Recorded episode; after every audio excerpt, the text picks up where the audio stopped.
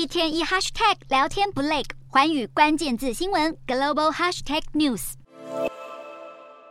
带着乌克兰国旗颜色的条纹领带，与乌国总统泽伦斯基攀谈战争局势。美国总统拜登当地时间二十日突袭式访问乌克兰首都基辅，创下战争以来一大历史性里程碑。其实，拜登并不是第一个到访战区的美国总统，前总统布希、奥巴马都曾经秘密前往伊拉克、阿富汗访问。不过，拜登此行却是有史以来首次美国总统到访没有美军驻扎的战区，所以这趟旅程事前极度保密，就是怕走漏风声，危及总统性命安全。根据《纽约时报》报道，为了不让外界怀疑拜登是否会在这趟东欧行旋风访问乌克兰，白宫当地时间十八日晚间还放烟幕弹，预告拜登十九日早上在华府有行程。但其实当天凌晨。拜登早已搭上空军一号，飞越大半个地球，先降落波兰，再改搭十个小时的长途火车，直达基辅。尽管车程对高龄八十岁的拜登来说相当辛苦，但他一到基辅依然神采奕奕。跟拜登同行的，除了白宫国安顾问苏利文和几位白宫幕僚之外，只有少数几位记者获准随行采访。他们行前手机全被没收，还必须发誓全程保密，直到拜登抵达乌克兰才能发布新闻稿。随行的苏利文向媒体透露，拜登此趟访问花费好几个月的精心策划，涉及白宫、国安会、国防部、特勤局，还有情报单位等部门。当中也只有极少数官员参与讨论。虽然白宫幕僚曾因为安全问题多次劝阻拜登访乌，但拜登却坚持要在乌俄战争满周年前夕亲自到访，展现美国对乌国人民的全力支持。而为了降低冲突的可能性，美方在拜登出发前几小时已经事先知会俄国。短短五小时的历史性访乌结束后，拜登已经搭乘火车到波兰南部城镇普舍米斯，再转搭空军一号抵达首都华沙。